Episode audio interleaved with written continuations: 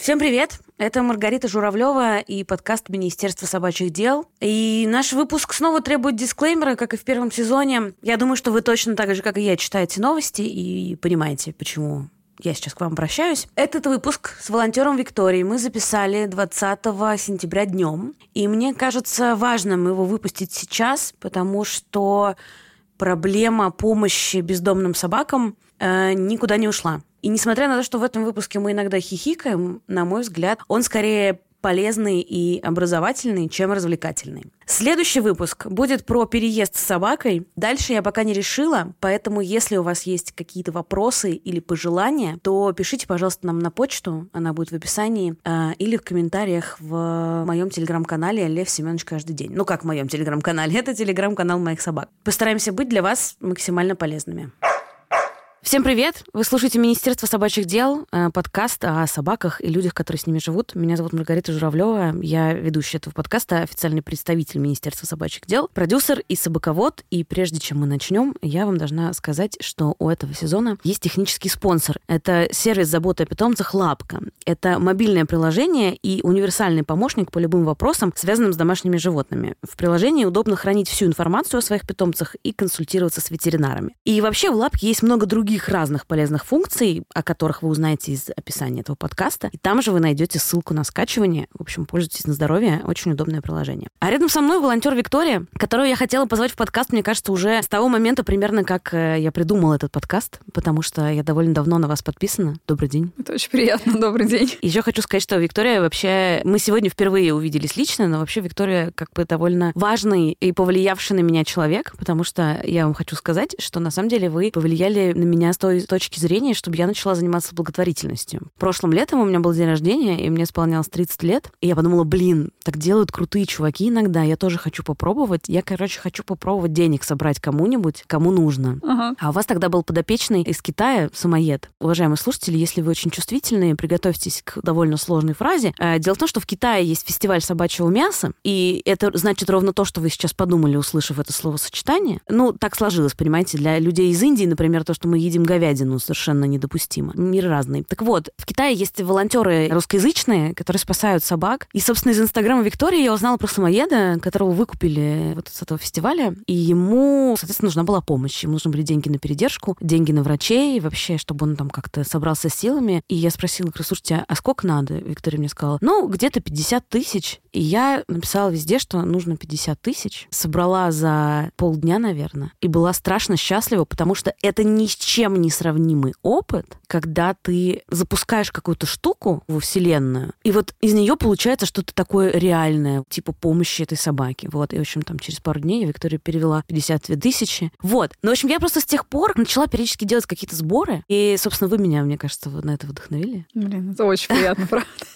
Мне очень нравится именно вот это, вдохновлять кого-то еще, чтобы люди подключались и помогали тоже. Да, потому что на самом деле, пока ты не попробуешь, ты не понимаешь, какой тебе это дает заряд энергии. Да. У меня сейчас есть э, практика такая, я в телеграм-канале, который называется Лев Семенович каждый день, это телеграм-канал с фотографиями моих собак. Я там делаю сборы, я просто пишу, ребят, вот такому-то человеку нужны деньги. Собственно, когда вот этот самоед прилетал и нужно было дособрать ему на билет, мы угу. делали такой же сбор, даю реквизиты волонтеров и пишу, что, пожалуйста, присылайте скриншот, переводе любой суммы. А мы со Львом и Мишей пришлем вам э, кружочек в ответ. И, оказывается, людям так нравятся мои собаки, что они готовы делать пожертвования, мы потом их благодарим. Угу. Короче, когда у меня плохой день, я делаю иногда такой сбор и понимаю, что, блин, все классно.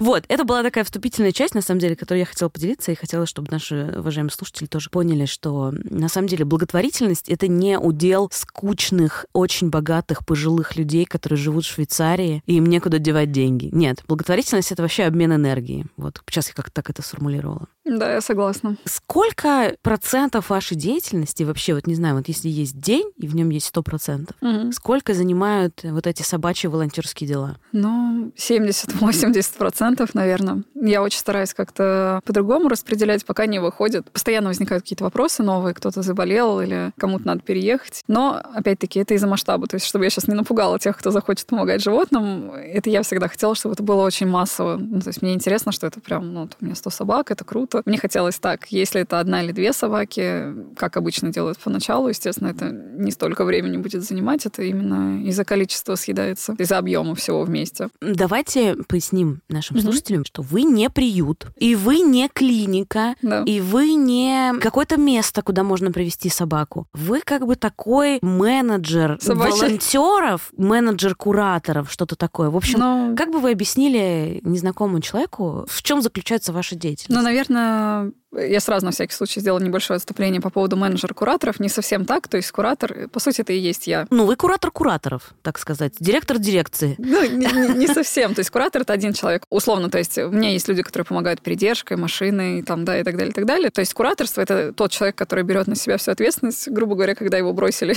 все вокруг, передержки отвалились, деньги закончились, все эти собаки сядут на меня, и я как бы буду дальше, да, решать. Куратор выбирает там, где лечиться, куда пристраивать. Ну, это единоличная как бы роль. Как объяснить себя со стороны, я до сих пор иногда теряюсь, потому что люди действительно очень часто считают меня приютом, передержкой или еще кем-то. Мне вообще слово волонтер как бы, ну, не знаю, оно слишком общее, и, как правило, это, да, либо рисуются какие-то богатые люди, сидящие в Швейцарии, либо это старые бабушки тут, наоборот, которым не хватает на жизни, у которых все плохо, они вот там котиков кошек, кормят. Да. Я сама лично себя считаю неравнодушным человеком, которому не нравится закрывать глаза и хочется что-то менять. Но, наверное, в общепринятых нормах это, да, волонтер, или в более узких кругах это куратор. Угу. Давайте тогда поясним. Если, например, собаку на улице находит неравнодушный mm. человек, она может попасть, например, в какой-то муниципальный приют, правильно я понимаю? Да. Мы пока что не говорили про муниципальные приюты в нашем подкасте, особо это вообще отдельная тема. Я думаю, что мы когда-нибудь позовем кого-то, кто помогает, э, в общем, государственным таким структурам. Mm-hmm. Либо он может, например, найти какого-то человека, который возьмет ответственность за эту собаку да. до ее пристройства, либо сам может взять эту ответственность, и таким образом он станет куратором. Все верно, да. Куратор, как вы уже сказали, тот человек, который отвечает за собаку, но при этом не обязательно, что собака находится там же и в том же городе, и даже в той же стране, где находится ее куратор. Ну, правильно? Ну, по сути, не обязательно, но желательно в плане пристройств. Ты в своем городе знаешь врачей, тебе позвонил человек, ты можешь с ним познакомиться. Но, по сути, да, то есть вот как было с собаками из Китая, да, это был мой самоед, я была его куратором, но, естественно, я не могла там выбрать клинику или что-то, куда он сел, это делали местные девушки, а потом зато, когда наконец появилась возможность его отправить сюда. Да, мы про это не сказали, да, да давайте это расскажем. важный момент, их целый год их не могли сюда отправить. Когда появилась такая возможность, он прилетел. Ну и раз уж мы про него столько говорили, да, на его счастлив. примере, да, как да. раз. Я правильно понимаю, что дальше для него нашлась передержка? Да. То есть, когда они мне написали, угу. что все, он может лететь, я сделала клич у себя, опять-таки, что мне нужна передержка. Вот опять-таки специфика, да, кураторства. Если бы передержка не нашлась, мне бы все равно надо было что-то придумать, что сделать, потому что он должен прилететь, и как ни крути. Поэтому это тоже немного рисково, потому что я об этом часто думаю, что однажды не найдется ничего, и что тогда делать. Но в целом нашлось, все хорошо было, да. Отозвались просто люди, у которых есть тоже самоед, они да. могли его взять к себе, у них позволяли там время, жилищные условия, да. до того периода, пока не найдутся желающие его взять в семью. Да. И я правильно понимаю, что это может длиться как там несколько дней, так и там год, например. И даже несколько лет может вплоть до этого. Но бывает такое, что люди взяли временно. Вот у меня сейчас, я не знаю почему, это впервые в моей жизни шесть собак одновременно мне говорят, нам надо, ну, кто-то заранее предупреждал, кто-то нет, что надо искать новые передержки. Передержка — это большая помощь, угу. ну и как бы очень нужная, да, чтобы они жили в хороших условиях, это важно, потому что собачий век, он не такой длинный, чтобы пару лет я потратила там в так себе условиях, пару там-то. Собака живет сегодняшним днем, ей сегодня хорошо, значит, все хорошо. Но еще, мне кажется, если они живут уже в семье, то им будет проще потом в новой семье, скорее всего. Ну, в целом, да. Они, конечно, немного могут грустить, в этом есть минус того, что, ну, то есть они считают человека своим хозяином, да, потом переезжают. Когда ты сидишь в приюте, у тебя нет хозяина, ты очень рад уехать. Но в целом, я думаю, что вот это пару дней погрустить, оно... Допустимо, да. Ну, допустимо, и да, если сравнивать там пару лет в приюте посидеть или пару лет прожить в квартире и немножко погрустить потом, лучше все-таки так. Соответственно, дальше, когда эта собака уехала на передержку, вы написали, что он ищет хозяев, и просто в какой-то момент вам написали люди, которым заинтересовались, да. они вам понравились, если очень коротко, да, и вы сказали, ладно, хорошо, наверное, я готова вам эту собаку отдать. Да. Так, и сколько, значит, 100 собак на вашем попечении? Ну, оно все время колеблется, оно становится то чуть больше, чуть меньше не становится уже давно, да. Я даже этого не отрицаю. Я правильно понимаю, что поскольку вы за них несете ответственность, то есть, допустим, если какая-то собака одна отравилась, не знаю, другая простудилась, третья там отказывается да. от еды, то вы просто утром, когда вы берете в руки телефон, у вас там уже есть вагон сообщений, как минимум от ваших передержек. То есть да. вы такой удаленный хозяин, как бы. Да, да, получается, да. И бывают дни спокойные. Обычно оно почему-то очень волнообразное, не знаю, как это работает, но пару дней будут спокойные, на следующий день ты открываешь телефон, а там 10 собак одновременно заболели. Оно постоянно так. Я не знаю, как это работает. Очень редко бывает, что одна собачка в день заболела, и они органично распределились. Нет, обычно либо затишье, либо сразу волной. Но, наверное, ваши передержки тоже все-таки способны какие-то решения допринимать в конце концов. Абсорбент дать собаке, если она нет? Ну, лучше нет,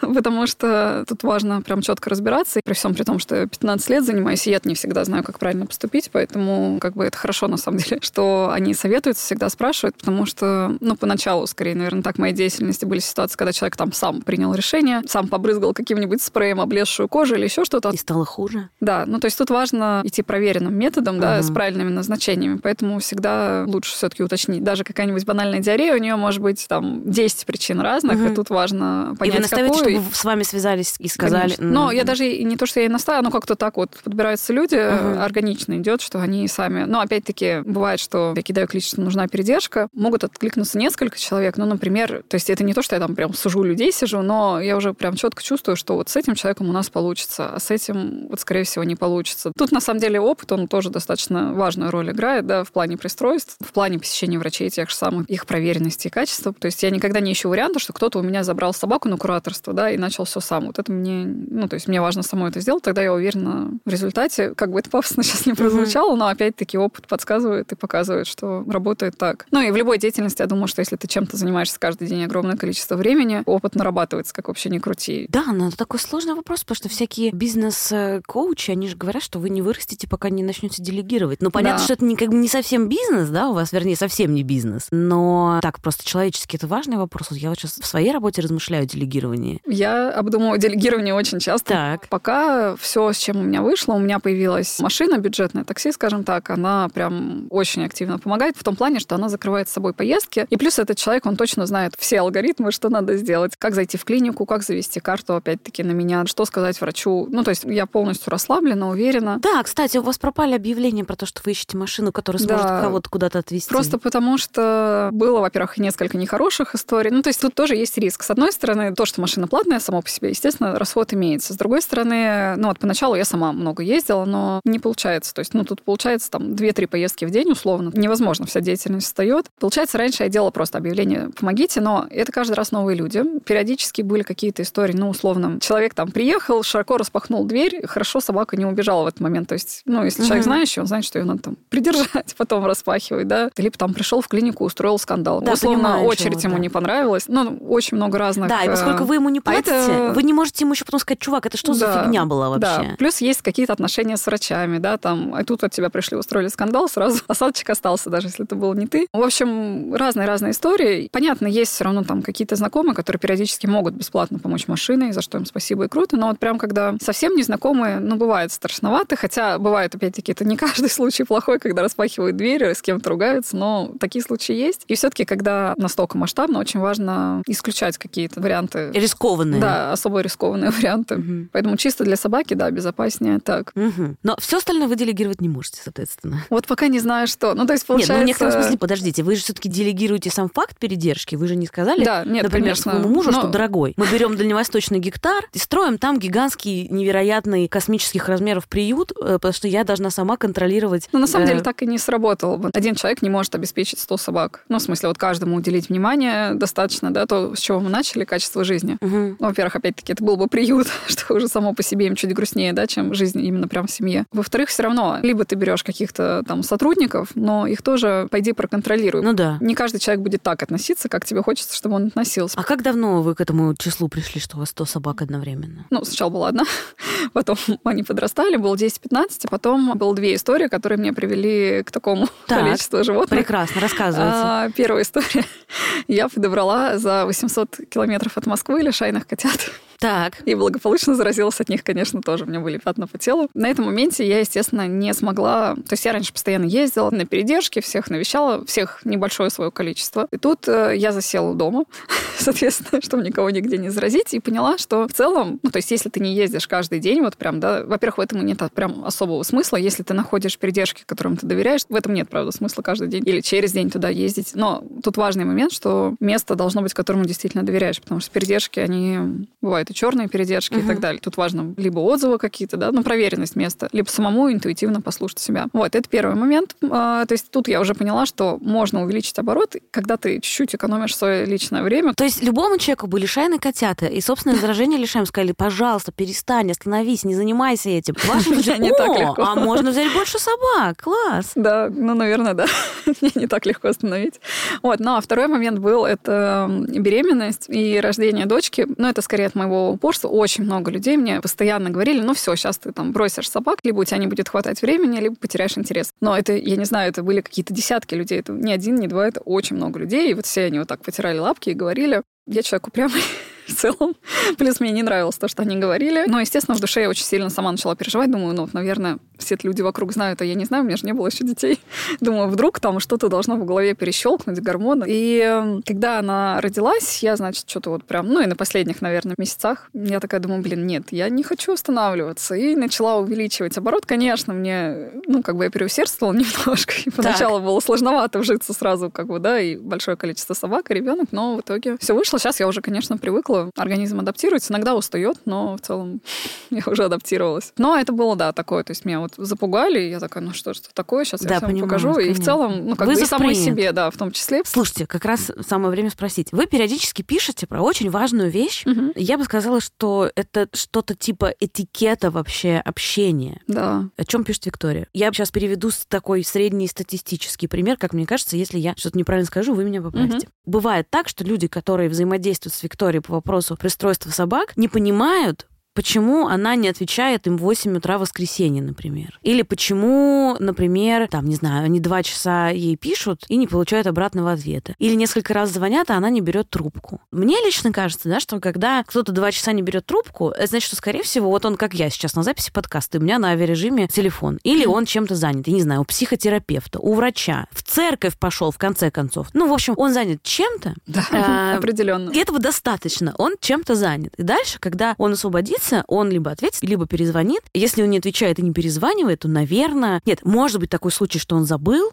да, но тогда можно, опять же, ему вежливо напомнить, сказать, извините за назойливость, возможно, вы не видели мое сообщение, но просто на всякий случай там, типа, все понимаю, жду ответа получается, что у этих людей есть некое ожидание от вас. Да. Как будто бы у вас есть какие-то обязательства. То есть как да. будто бы вы врач в поликлинике, да, который вот должностное лицо, как бы, что вы находитесь на какой-то такой позиции, да. где у вас есть обязательства. Именно так, да. Я не очень понимаю это, но да. Но у меня есть единственное предположение, что так сложилось, потому что просто вы долго этим занимаетесь, люди вам доверяют, и они такие типа, ну, в смысле, ну, да, конечно, Виктория поможет. Ну, как бы, а как нет? Это не всегда знакомые мне люди даже. Наверное, неправильно сказать, это не всегда, это почти никогда мне знакомые люди. То есть это, как правило, какие-то... Ну, либо они забрели ко мне на страницу, да, либо там ну, кто-то где-то дал мой контакт. Это какие-то, скорее, ну, заблудшие души, я бы так это назвала, но их много. Мне кажется, дело даже, может быть, не столько во мне, как вот само какое-то отношение. Ага, человек помогает животным, он мне должен, он должен всем. Почему-то вот оно вот так вот у людей... Я не знаю, откуда это мнение идет,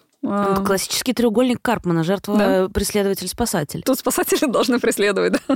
Ну, как бы да, да, да. Я не психолог, я просто увлекаюсь, поэтому сейчас я... Я просто не знаю про этот треугольник. Сложная, сложная аналогия, хорошо. То есть, что если вы этим занимаетесь, то кажется, что вы должны. Понятно. Да. Давайте тогда поговорим о том, мне кажется, для чего мы собрались. Угу. Вот человек, допустим, опять же, забрел к вам на страницу и увидел какую-то собаку, которая ему приглянулась. Как ему правильно вам написать и какой его ждет путь для того, чтобы, возможно, взять эту собаку? Как вообще обычно устроена цепочка? Наверное, не как правильно, как оперативно, да, написать в директ. Ну, например, если речь про Инстаграм или там, ну, если Телеграм, там особо опции нет, там просто сообщение. То есть куда-то в личное, потому что если в комментарии, они, естественно, могут затеряться, там же ограничена вот эта лента, да, то есть... Ну, просто, да. да. Я иногда захожу, прям пролистываю старые сообщения на всякий случай, но опять-таки можно не увидеть. Самое доступное — это лично написать. А в плане пути все будет достаточно просто. Ну, то есть люди, они по-разному. Либо они коротко написали сообщение, либо поподробнее, бывает по-разному. Дальше я дам свой телефон, и мы будем общаться по телефону. Я какие-то вопросы позадаю. Не знаю, я полагаюсь на интуицию почти всегда. Я знаю, что есть волонтеры, которые, например, дистанционно отправляют анкету для заполнения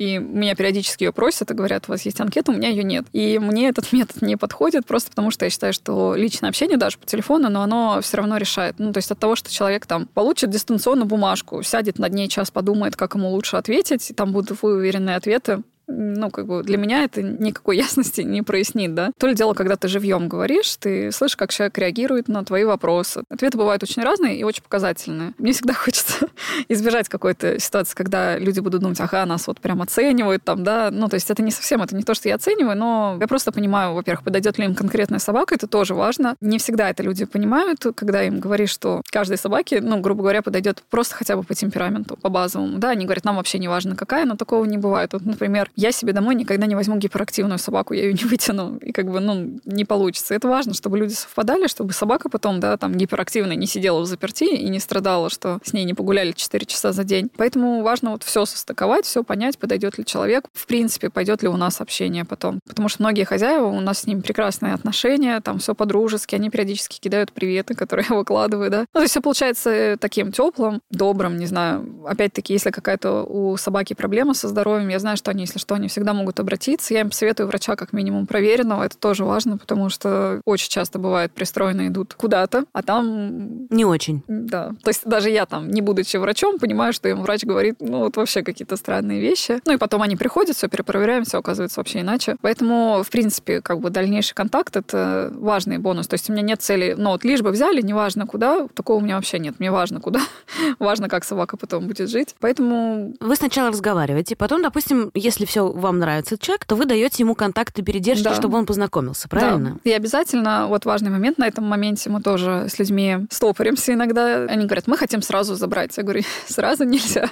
Надо обязательно день-два подумать, просто чтобы это не было сгоряча, потому что ты приехал, там тебя, ну, условно, ты увидел глаза, нос, тебя облизали, ты покорился, все, и сразу хочешь взять. Но, опять-таки, из моего опыта, и такое тоже было, вот люди, все, мы точно уверены, мы приедем, мы заберем. Я говорю, ну, день-два. Ну, то есть я бронирую животное дальше, оно никуда не денется, но иногда встречает большое сопротивление. И было такое, что люди вот супер уверенные, настроенные ехали, приехали, и все, и исчезли потом. Ну, в смысле, что день-два прошли, они даже не перезвонили. А кто-то потом там через неделю перезвонил и сказал, да, вы были правы, это не моя собака. То есть очень важно, чтобы человек взвесил. Иногда людям надо два раза приехать, это тоже нормально. А, я сразу говорю, что не надо стесняться, можно сколько надо, столько и поездить. То есть решение, оно должно быть взвешенным. Поэтому мне, в принципе, не нравятся вот эти вот, когда какая-то спешка, нам срочно надо, это Ой, не... ну я, с да. другой стороны, могу понять этих людей, понимаете? Я понимаю, что хочется, С того да. момента, как я увидела фотографии Мишани, и только через неделю у меня получилось поехать ага. в Husky Help за ним, но я сказала, что я его уже заберу. Угу. Вернее, как? Я сказала, что я... у меня уже был самоед, Левчик. Угу. Я взяла Левчика, и мы поехали знакомиться с Мишаней, чтобы вообще понять, подружиться два, пусть и кастрированных, но кобеля. Они друг друга проигнорировали, и я сказала, я готова его взять, но я спросила, говорю, что если что-то пойдет не так, сказали, да, конечно, недели две, у вас совершенно точно есть испытательного срока, но просто для меня неделя — это вечность. Но у меня неделю ждать не надо, я сразу скажу. Ну вот, грубо говоря, мне надо, чтобы человек хотя бы там переспал с этой мыслью, и все. Я это сразу проговариваю, чтобы люди не волновались, как бы, да. Я э, просто к тому, что я да. его взяла в тот момент, когда я его в первый поняла, раз да. увидела, да. Но это ему повезло, и вам повезло, что все совпало. Это да? правда, да. Это важный момент. Не всегда истории такие красивые складываются, поэтому чем больше осознанности, как бы, да. Ну, то есть это мой способ обезопасить собаку, так как я, опять-таки, несу за них ответственность, которая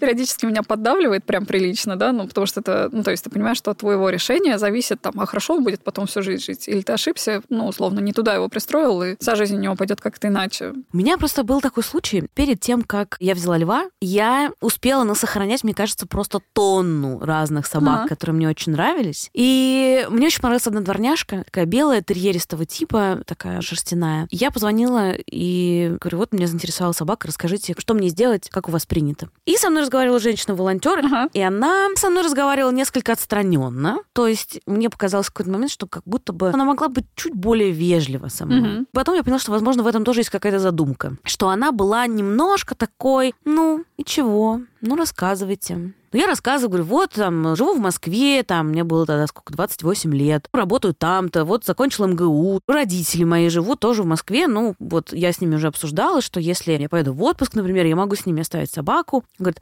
а, ну вы сразу родителям, да, хотите уже собаку сбагрить? Ничего себе. Ну, может, она сказала не сбагрить, но как-то она так сказала, и я говорю, ну, как бы нет.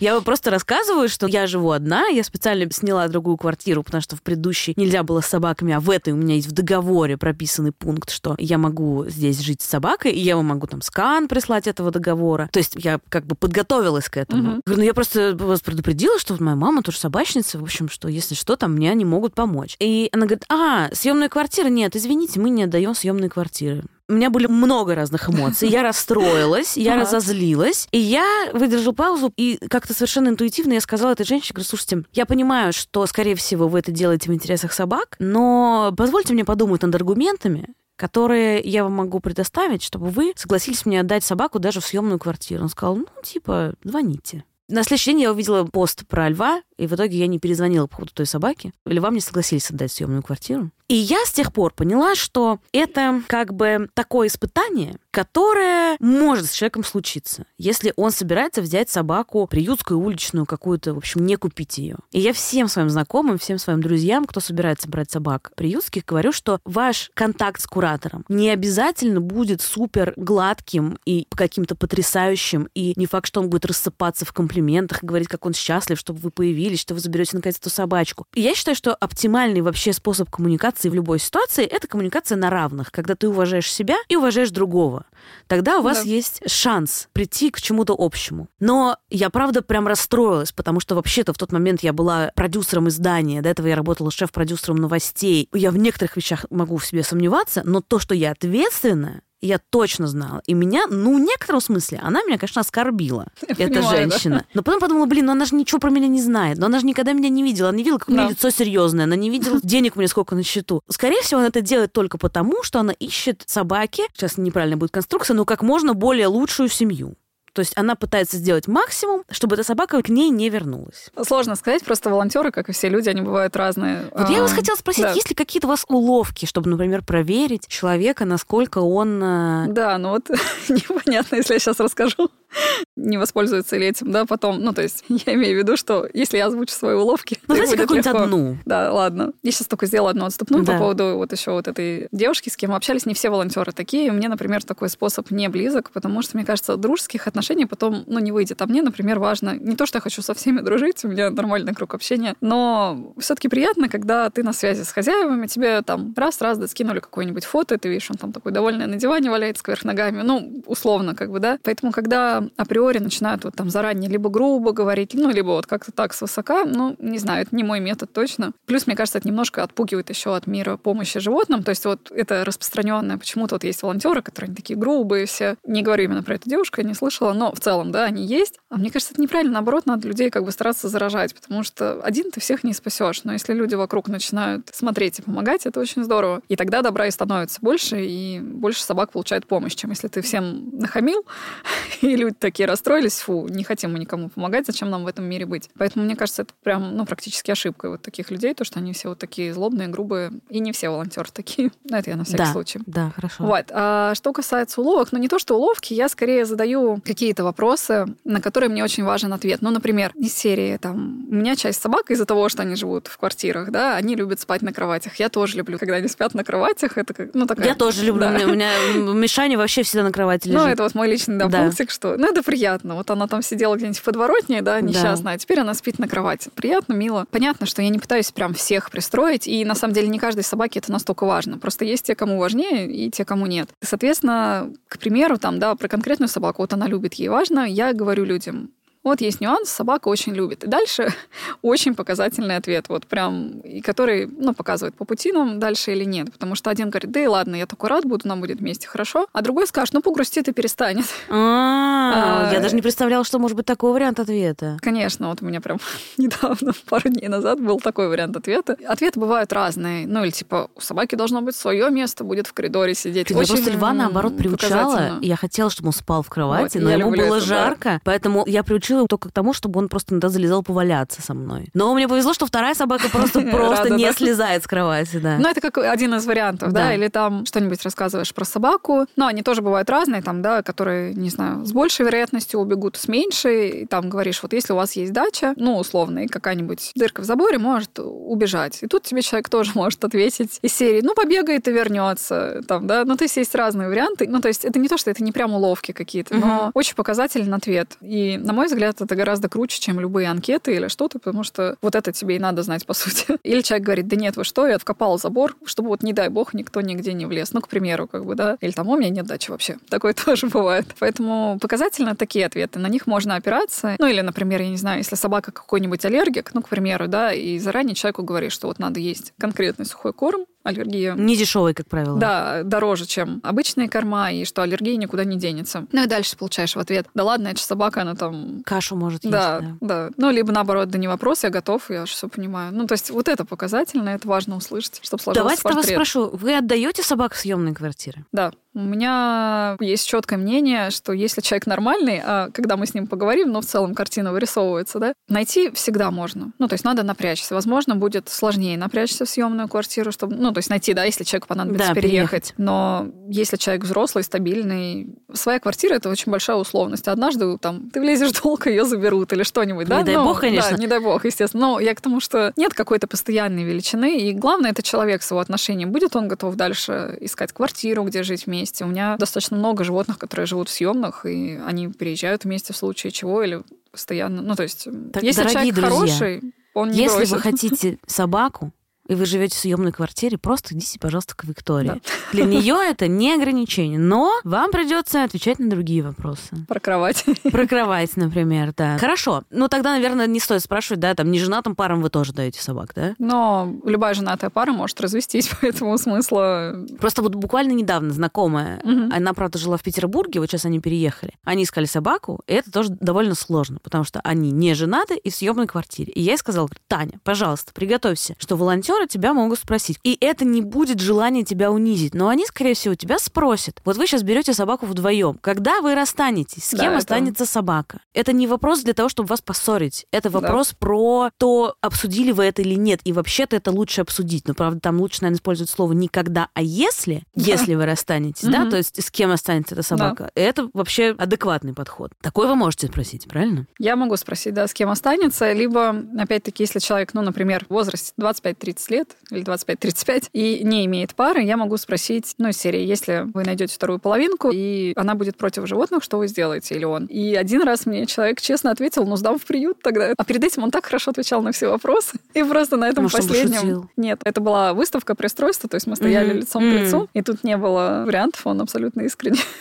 сказал так. Поэтому, да, такие вопросы могу, хотя мне неловко, честно, вот это, ну, особенно первый, да, что будет, если вы разойдетесь. Но, с другой стороны, это же важно. У меня вот недавно был пес, который люди развелись, они не брали его у меня, они его купили. это породистый пес, и он остался ни с кем в итоге. Ну, и, соответственно, попал ко мне. Поэтому очень важно, чтобы люди заранее, да, решили.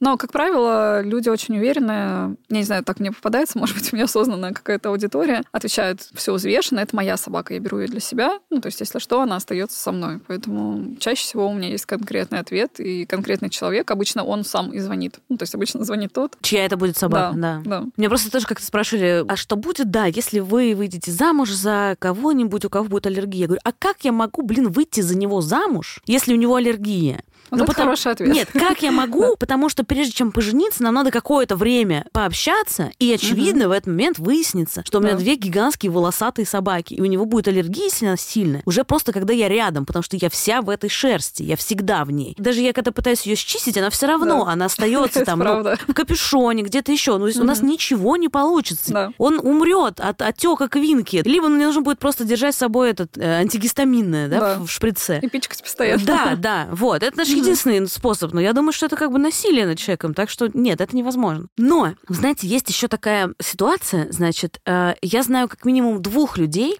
которые пытались взять собак из приюта или собак у волонтеров, Мгм. но в итоге они покупали собак, потому что что-то не складывалось. И одна девушка, по-моему, хотела как раз у вас взять собаку. Да. И, по-моему, в итоге ей понравилась собака, но приехали еще одни люди ее посмотреть, и, по-моему, вы выбрали их. Но как бы так может случиться. Может. Бывает еще, сразу скажу, Да. отступные, бывают варианты, когда, ну, вот люди, которые взяли на передержку, прикипели. Да, это у нее тоже было, да. Почему-то, ну не почему-то, я не знаю, это, видимо, особенность психологического состояния людей или просто склада. Вот этот последний толчок должен произойти, что кто-то приехал посмотреть, и тут они понимают, ну, не Что знаю, она типа для да. визуализации, видимо, да, что, ну, не могу отдать. Ну, и тут я, естественно, мне, я, во-первых, я всегда извиняюсь за такие ситуации, если человек уже приехал, познакомился, потратил время, ну, и пытаюсь объяснить, я понимаю, что это все равно, скорее всего, тяжело принять, что собака уже прожила там какое-то время, там, да, ну, неважно, неделю, месяц, год, и что собака уже очень привыкла, там, человек очень привык, и, типа, ну, я говорю, я понимаю, что Мгм. затянулось, как бы, да, вы доехали, но вот так вышло, и чисто в интересах собаки, но все таки да, как бы, если есть возможность ее не выдергивать из места, где она привыкла, где ей хорошо. Ну, и как бы объясняю дальше, что если вы возьмете кого-то еще, получится, что две собаки стали домашними вместо одной. Но я стараюсь, как бы, я, в принципе, стараюсь быть тактичным человеком всегда, да, и стараюсь это тактично объяснять. Такое может случиться. Оно не, сразу скажу, пока там все не испугались, что все собаки, которые на передержках сидят, они уже домашние. Нет, конечно, нет. Это там далеко не каждый раз происходит. э,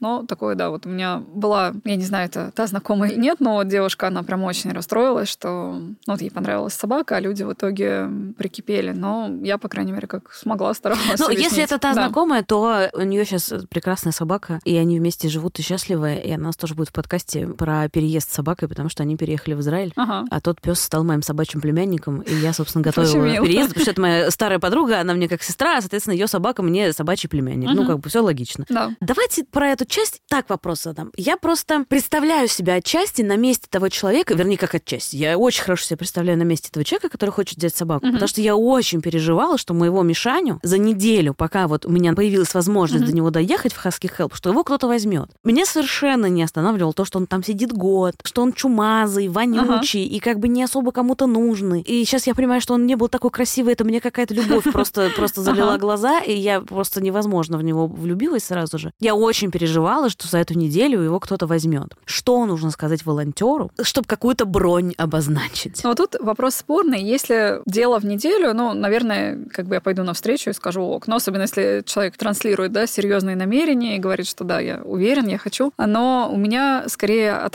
обратного бывали случаи. То есть я покажу это с обратной Так. стороны. Когда люди бронировали, то есть когда человек говорил, я не в Москве, я приеду тогда-то, там, ну, через месяц, например, да, я точно возьму. Но либо человек просто не доезжал в итоге вообще. Это очень, на самом деле, распространено. Особенно еще в комментариях любят написать «я беру» Мгм. и исчезнуть. А там все уже аплодируют и говорят «ура, собаку забирают, больше мы не ищем ей дом». Вот, что в таких случаях я беру точно, я вас уверяю, и в итоге даже не позвонить. Или доехать, увидеть, что собака... Это очень важно, я постоянно это говорю людям. Много говорят, что «привезите мне, я уверен». Да, Мгм. или там «вышлите в другой город, я уверен». Любви может не произойти, это происходит достаточно часто. Человек доехал и говорит «да, это не мое». Ну, то есть это важно увидеть самому. И когда есть такие ситуации, ты забронировал условно собаку на месяц, а человек либо вообще не приехал, либо приехало не оно, получается, я весь месяц собаку как бы лишала шансов, а там мог кто-то еще звонить, Мгм, такое мгм. тоже было, да? То есть вы не выкладывали, допустим, фотографии? Да, да, не выкладываю, но все равно бывает такое, как-то люди там старые посты находят. Ну, то есть, да, и там писали. И действительно, я вот так несколько раз потеряла несколько других потенциальных желающих, потому что, ну, вот просто говорил, нет, мы ждем. Ну, а в итоге ждать было нечего. Поэтому это с обратной стороны бронь имеет вот такое... Мгм. То есть у меня скорее негативный с ней опыт. Да, но я подумала, что, наверное, тогда я бы сказала вам что-то вроде «Я понимаю, что, возможно, у вас есть разный опыт с этими бронированиями, но я очень хочу, и я постараюсь как можно скорее приехать и познакомиться». То есть, на самом деле, я Ну же вот, тоже человек, да, да. это Это, же- это же, диалога, же, коммуникации. да, диалога можно- и того, что да. у меня есть уважение к себе и к своему желанию, и одновременно уважение к вам, Да. к вашей деятельности. В общем, если мы все будем уважать себя и друг друга, то, возможно, наш мир будет Всё немножко лучше. Да. Да. это часто то, к чему приходим в нашем подкасте. Обсуждаем, как сделать мир немножко лучше. Хорошо, примерно я поняла. Я думаю, что, знаете, что мы можем, если у кого-то будут какие-то вопросы, то они могут, наверное, даже нам в соцсетях задавать, и Да. мы вам их адресуем, если что. Ну, Я поотвечаю. Да, например, Да. можем сделать так. В общем, дорогие друзья, если вы хотите взять собаку у Виктории, пожалуйста, поймите, что так может случиться, что одного вашего желания недостаточно. Надо еще иметь определенные возможности, и нужно еще все-таки сойтись с Викторией в каких-то ценностях, чтобы вам собаку доверили. Условно, да. Еще такой вопрос дополнительный. Иногда люди говорят, мы хотим взять собаку, но мы до конца не уверены, справимся, не справимся, вставать по утрам, все такое. Мгм. И я говорю, станьте передержкой. Да. Это будет уже в помощь волонтерам и кураторам, соответственно. А вы поймете, вы вообще способны жить с собакой или нет. Это Да. нормальный совет. Мне кажется, нормально. В целом, целом, если человек примерно представляет все, ему просто вот до конца последний шаг страшно сделать, вообще это супер вариант. Как минимум и он поймет и так далее, да. Если уж прям совсем человек не представляет, что такое собака и не знает, с какой стороны подойти, и вообще не уверен, любит он их или нет, вот в таком случае, наверное, не надо. Но если он уверен, что он их любит, тогда да, это хороший совет. Я обычно говорю, что да, либо дайте знать своим друзьям, у которых есть собаки, что если что, вы готовы на неделю взять, да, пока они будут в отпуске. Да. Ну, либо, Потому что да. на неделю-то вы точно как-то выдержите, особенно ради друзей. Хорошо, все, значит, когда я людей отправляла к вам, я не совершала да. никакого преступления. Нет. Окей, я просто Нет, в целом, не много передержки именно так, и они в итоге очень часто себе оставляют. Хорошо, друзья, так что если вы сомневаетесь, готовы стать передержкой, пожалуйста, пишите Виктории. У нас ее контакты будут э, в описании к этому выпуску. Еще один важный вопрос. Мы немножко поговорили про это. Откуда у вас вообще берутся собаки? Да? То есть это какие-то люди, которые на вас подписаны, это люди, которым дали ваш контакт. У вас много собак с юга. И мы это обсуждали даже, по-моему, mm-hmm. уже с Катей из Husky Help, что ощущение, что как будто бы какой-то другой менталитет на юге, Краснодарский Конечно, край. Другой, да. Вообще, в целом, там шаг влево, шаг вправо от больших городов, условно, и не только по отношению к животным, вообще в целом отличается и в тройне, или там, я не знаю, даже в десятикратном размере по отношению к животным. То есть всякие армавир, откуда я часто беру, да, например. У вас постоянно да? ощущение, что да. Армавир это какой-то ад на земле для собак. Там много-много разных городов. Нету, в принципе, вот как у нас, пойти в кафе. Ну, не обязательно, естественно, я не настаиваю, чтобы хозяева ходили, но это, к примеру, да. Там не то, что пустить на кровать, пустить в квартиру. У них собака должна сидеть на улице, неважно, она породистая или нет, маленькая или большая, там полно всяких баллонок. Все на самовыгуле. Там совершенно другое отношение. И лечить никто не... Ну, понятно, наверное, не совсем правильно говорить никто никогда. Всегда есть исключения, но... Это как раз да. те самые волонтеры, которые с вами связываются. Да. Ну, нет, я имела в виду, что, наверное, среди хозяев тоже есть исключения, mm-hmm. но в целом это единица. В основном там собака это расходный материал, как я не знаю, как скот или или аксессуар. Да, да. ну то есть совершенно и поэтому другое. Там еще... есть люди по-другому, волонтеры или да, ну или просто обычные люди, которые по-другому относятся. Понятно, они есть везде, но в соотношении получается, что их просто единица, а другого отношения слишком много. И собственно поэтому приезжают собаки с пулями. Ну пули и в Москве можно встретить, безусловно. То есть у меня и у московских это есть. Вот меня потрясли две вещи, когда я узнала, собственно, про Китай и про uh-huh. фестиваль собачьего мяса. Я узнала случайно, я увидела самоеда, очень похожего на моего самоеда. Он в Америке живет. Uh-huh. И стала листать его страницу и увидела вначале, что в какой-то момент он был, значит, на стрижен. Думаю, так, так странно, наверное, он болел, отматываю, клетка. И потом увидела у вас через какое-то время, что, собственно, вы тоже оттуда вывозите собак. Вот это меня поразило. И рентгены с пулями. Ну, я не знаю, Их у меня много, просто да. не укладывается это в голове. Сейчас, когда я подписана на кучу волонтеров, мне уже кажется, ну, вот очередная собака, да. ну, вот она там со сломанной ногой и с пулей где-то, значит, слава богу, что эта пуля ее не убила. Вот. Но это вообще, конечно, просто какое-то безумие. То есть это все сарафанное радио. Просто вам кто-то может позвонить и сказать, что вот есть такая собака, могли бы вы, пожалуйста, ее взять. И да. опять же, все еще упирается в то, что вы не ну, всегда не факт, можете. могу ли я, угу. да, потому что присылают мне очень много. Ну, не знаю, день на день не приходится, конечно, но там и 20 легко в день скинут, там реально, ну, поток большой. А вы же не можете всех взять? Не могу. А Поэтому... как вы говорите нет?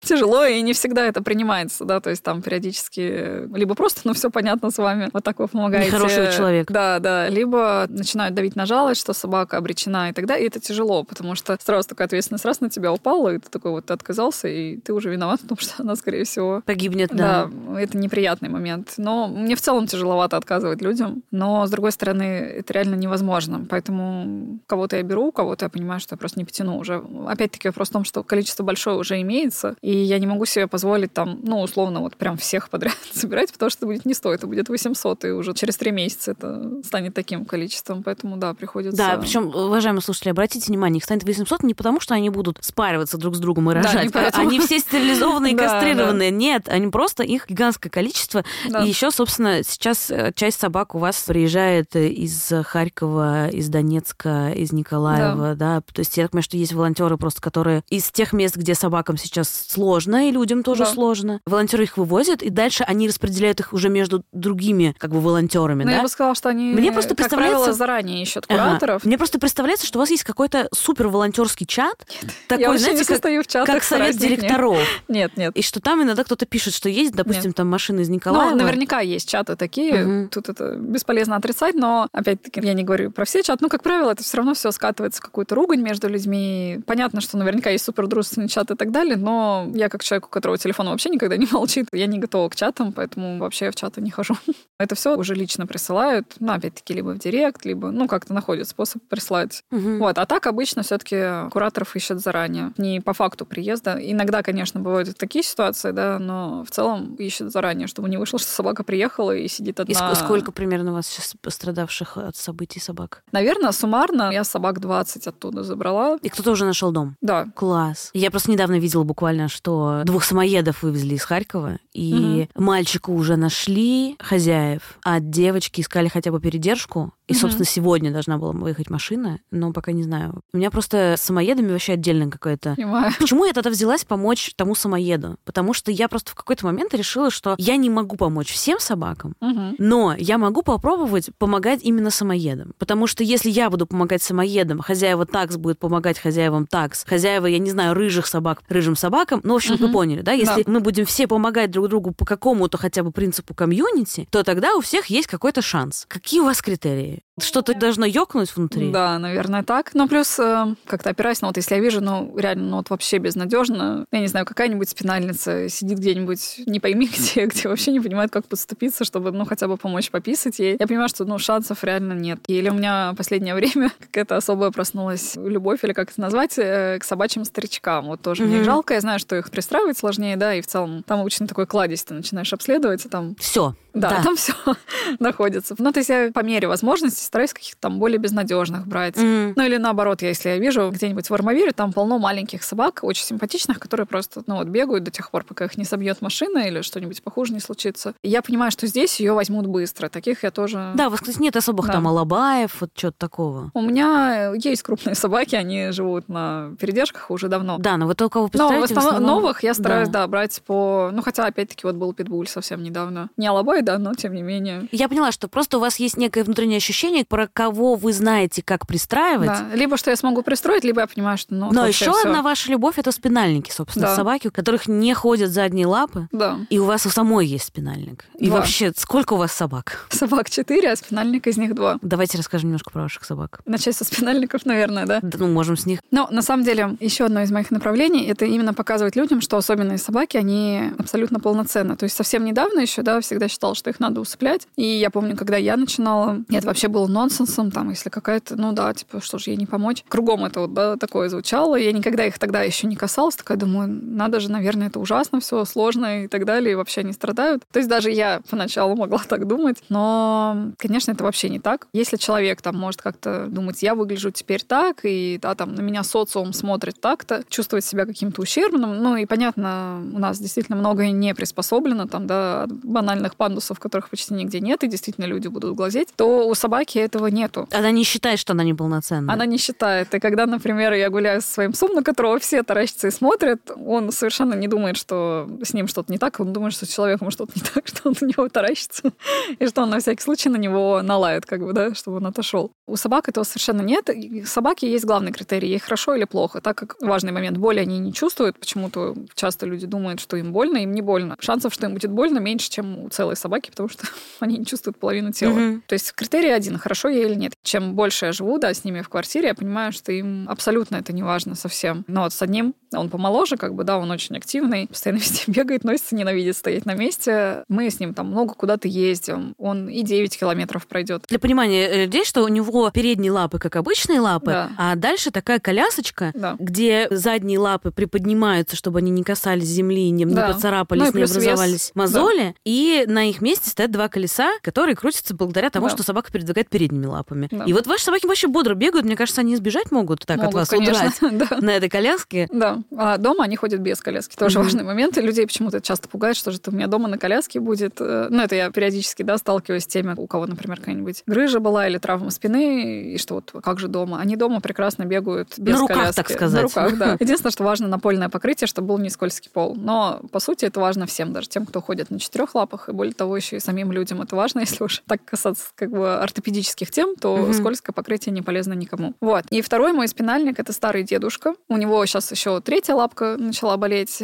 но по сути он настолько старенький, что ему хорошо сидеть на кровати. Он не любит прогулок, то есть он вот такой у него склад, ему надо покушать, поспать, пообниматься, чтобы угу. я рядышком посидела. И опять-таки даже при том, что он там почти всегда сидит на кровати, ему тяжело пройтись по полу, Он не чувствует себя ущербным. Он знает четко расписание еды. Например, если ты опоздал на 10 минут, он устроит скандал. Причем грозный. Он будет сидеть и кричать. И пока ты не дашь его ужин, Конечно, он не дед. успокоится. да. Но у него есть какие-то свои взгляды, и однозначно он не выглядит несчастным. Даже при таком отсутствии мобильности у него все равно все хорошо, потому что ему тепло, сыто, там его погладили, почесали, полечили аллергию в очередной Мгм. раз. Поэтому собакам важно отношение и условия, созданные вокруг, а совершенно не количество работающих лап. И Это ну, не просто красивая фраза, это реальность. Важный момент. Спинальники часто не могут сами ходить в туалет. Соответственно, им нужно проводить два раза в день Ну, или два-три в зависимости. А, то, что называется Да. сцеживание. И опять Да. же, уважаемые слушатели, что ровно то, что вы себе представили, исходя из сочетаний слов собака, спинальник и сцеживание, это оно и есть. Примерно как, помните, молоко раньше было в пакетах, в мягких. Вот, примерно, вот да. как бы надо его оттуда слить. Да. Да. Но это не страшно. Мне тоже кажется, что это не Да. страшно, просто главное понимать про собаку, Надо что... научиться, да. и дальше это не страшно. И это быстро. То есть многим представляется все, я, значит, всю свою жизнь положил на то, чтобы сцеживать собак. Вообще нет. Я могу одновременно говорить по телефону, это не больше минуты дело. Пописал собаку, брал пеленку, все, конец. Мгм. Поэтому это быстро и не страшно. Но опять-таки, если люди, на правах рекламы, если люди берут у меня особенную собаку, я, естественно, всегда обучаю заранее, потому что такое тоже у нас был, ну, некоторые звонили, я, говорит, в процессе буду учиться. Я говорю, ну, так все-таки не получится, надо заранее научиться. Мгм. И это тоже показывает э, в плане ответственности. Понимает ли вообще человек, да, и готов ли он чуть-чуть постараться, но в целом все, кто брали, они ездили, учились. И вот этот мой дедушка, про которого я рассказывала, который сидит на кровати в основном, он однажды девушку цапнул за нос, остался страшно счастлив. У него... Ну, она сама знала, то есть э, он такой, он не самый добрый пес на свете, она это знала, но вот почему-то попробовала к ему потянуться носу, на что он ее укусил, и как он был счастлив потом. Он парил в воздухе, но это не все собаки такие, как правило, они не такие, это именно мой вредный дедушка такой. Но это показывает, что он совсем не немощный, несмотря на то, что у него по факту одна лапа уже такая полноценно рабочая, одна наполовинку. Мне кажется, ему очень повезло с вами. А еще две собаки у вас тоже наверняка не куплены. Нет, а конечно, как-то- но они уже, они ходячие, они обе беспородные. То есть породистый по факту только дедушка, и то он Йорк, но и то он огромный Йорк, он весит 8 или 9 килограмм, то есть это не совсем Мгм. Йорк. А так, да, они все подобраны. Первая собака появилась, соответственно, когда я только-только начала заниматься. То есть пока я еще не нашла себя вот так, как я есть сейчас, я всегда знала, что я хочу помогать с тех пор, как я прочитала Муму в школе. Все, с тех пор я все знала. Вот, и я начала ходить в приют и увидела, там причем была красивая история. Я сначала там написала в один приют и во второй, но собиралась идти вот в первый, в который написала. И мне позвонили, позвали, я что-то была уверена, что это этот приют, а на самом деле оказался другой. И я пришла, и там вот, ну, буквально, не знаю, на второй-третий визит она сидит. У нее такой милый коричневый нос, он торчал из ржавой решетки, все вместе очень трогательно смотрелось. Они были вдвоем с сестрой, близняшкой. Ну и на этом моменте я забрала обеих, сестру пристроила знакомым. Тогда у меня еще не было опыта пристройства, но было желание. А вы знаете, сколько всего собак вы пристроили за вашу карьеру волонтерскую? Ну, я год назад проводила ревизию, у меня выходило, что в районе 600. Теперь я прям стала четко, у меня есть списочек, я все хочу его скопировать, потому что я боюсь, что если однажды я потеряю телефон, он тоже Мгм. потеряется. Там прям четко сколько за год, сколько с начала года, и вот я потом все высчитываю, раз в год пишу количество, и оно, соответственно... И Упало ли у вас пристройство за последние 6-7 месяцев на А, фоне поначалу, международных да. событий? Поначалу, да, но мне кажется, это первая реакция людей, да, испуг, непонятность и так далее. Но сейчас оно уже Ой, выравнивается. слава богу, я так Да. рада вашему ответу. Я знаю, что со сборами довольно сложно, потому что кто-то стал меньше зарабатывать, кто-то стал меньше тратить, потому что не понимает, там лучше отложить что-то еще, или лучше, Ну, не или знаю, есть пиво люди купить, вообще, да, которые стресс. пишут, что я больше не могу. Такое тоже Да. есть, да, сейчас. Но в целом, на мой взгляд, сейчас как-то, насколько это возможно, чуть более стабильно стало, да. Это очень круто, я очень рада. Пара коротких вопросов, Мгм. еще немножко про спинальников. Да. Сколько примерно стоит коляска, чтобы человек понимал, который, например, хочет взять спинальник? А, они бывают разные. От 5 тысяч и Бесконечности. да, до 50, наверное, Мгм. так. Они бывают разного качества, поэтому тут очень индивидуально. Мгм. Ну, то есть, допустим, если, там, не знаю, можно взять все-таки собаку и купить коляску, не знаю, за 5 тысяч, потом немножко подкопить и Да, покупить можно ей- на самом деле даже сделать самому, понятно, она не будет качественная, но есть способ, когда люди реально делают сами. И даже бесплатные есть в интернете, тоже такие самодельные, но в целом это лучше, чем ничего. Понятно, что правильная коляска, ну, во-первых, она дает больше скорости, маневренности, тело правильно расположено, но в целом варианты есть разные. То есть что-то всегда можно придумать, найти. А по тратам вот на собаку спинальника, кроме траты времени на то, чтобы помочь ей сходить в туалет. Который занимает пару минут. Да, э, но, наверное, что, пеленки, что пеленок, добавляются так. пеленки и влажные салфетки просто протереть потом. Либо можно, если не лень, выходить на улицу, выносить и сделать все дела там, так тоже можно. А дополнительных каких-то, что, не знаю, чаще к врачу нужно водить на чекапы? Но в целом раз в полгода неплохо бы сдать э, общий анализ мочи, ну и посмотреть на всякий случай, да, хотя опять-таки, если ты собаку качественно сцеживаешь... Анализ, который вам будет уже несложно получить, потому что вы потрясающе несложно, умеете, да. по-моему, да. пописал вазочку и все. Поэтому, ну, анализ это недорогой, то есть там прям какого-то супер... Да, у них больше риск появления цистита, тогда придется пропивать антибиотики, но в целом это все не те суммы, то есть нельзя сказать, что такие собаки невероятно дороже, чем обычные. Да нет, там разница, она совсем небольшая. Поняла. Вам важно, что ваша дочь растет с собаками? Конечно. Ну, то есть это какие-то ценности закладываются? Ну, я сама росла так же. Мне, во-первых, важно и здорово то, что она в целом добрый человек растет, да. То, что она не делит там инвалиды, не инвалиды, например. Ну, если мы гуляем где-то с собакой, вот, которая на коляске, дети иногда кричат, ой, инвалид, там. Ну, то есть у нее этого нет. Для нее это собака, это собака, это круто. Потому что когда человек не делает различий, да, мы вот не приходим к ситуациям, когда, а, спинальники, их усыпляем. Для нее абсолютно на 100%, на миллион нет различий. Ну, и в целом, как бы, да, она не боится собак, она их любит. Мы недавно вот ездили тоже небольшую поездку, встретили бездомных собак. Я ей дала в руки пакет корма, она пошла их покормила. Я теперь обдумываю их, как бы их забрать. Я слышала, что это вообще для иммунитета еще хорошо, если ребенок растет Да. с животными, то Да, иммунитет крепче, и на самом деле, реально, да, она болеет, мне кажется, гораздо реже. И ничего страшного, то есть вот меня тоже, когда там в беременности пугали, а как же шерсть? У нас много шерсти вообще, спору я нет. вас понимаю, У я нас такие клубочки Да, образуются. да, и они по квартире так летают, такие Да. перекати И все говорили, а как же? Ну и что? Ну, то есть, ну да, она есть, и что дальше? Я так и не нашла ответ на этот вопрос, ну, как бы, ну, есть шерсть, есть, ну и ладно. Вы знаете, я сейчас вспомнила, я не планировала этот вопрос, но я его вспомнила и задам его, пожалуй. Я однажды э, слышала, как один мой знакомый, отец двоих детей, по-моему, ну, такого младшего школьного возраста, в тот момент они были, сказал, что если они возьмут собаку, то никогда они не возьмут приютскую, потому Мгм. что он любит своих детей и переживает за них, чтобы они им ничего не откусили. Ну, это вообще не имеет связи.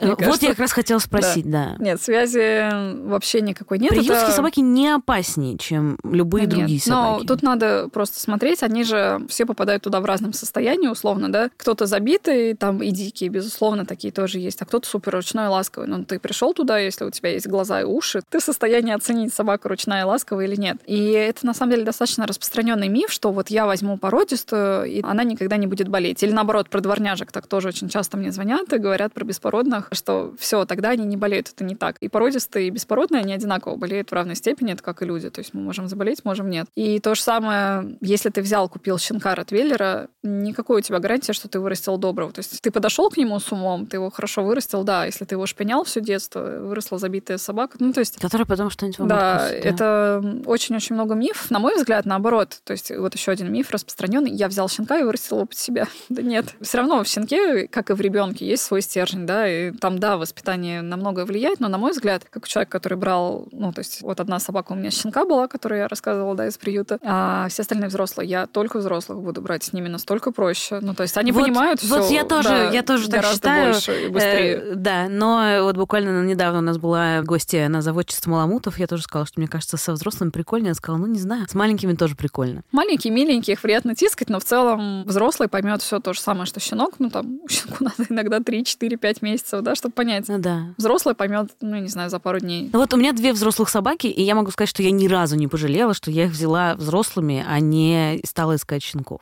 Да. Последний мой вопрос. Мгм. Если вы были собакой, то какой вы были бы собакой?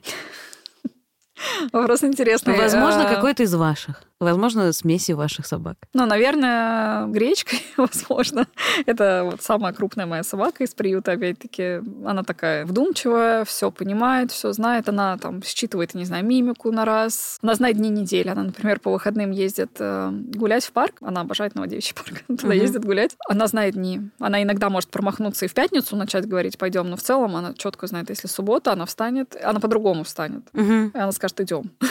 То есть оно будет иначе выглядеть. Ну и не знаю, мне кажется... Прихорашиваться в парк Ну, практически, да, да, да. То есть она такая все обдумывает. Вот, ну, не знаю, вот мне кажется, наверное, если уж из моих собак кто-то, то, наверное, она. Хорошо, спасибо большое. Это была Виктория, куратор и помощник, волонтер, друг собак. Друзья, если вы думаете о приютской собаке, вернее, если вы, в общем, думаете о том, что это собаку, зайдите, пожалуйста, к Виктории в Инстаграм, и там, возможно, вы найдете свою судьбу. Спасибо.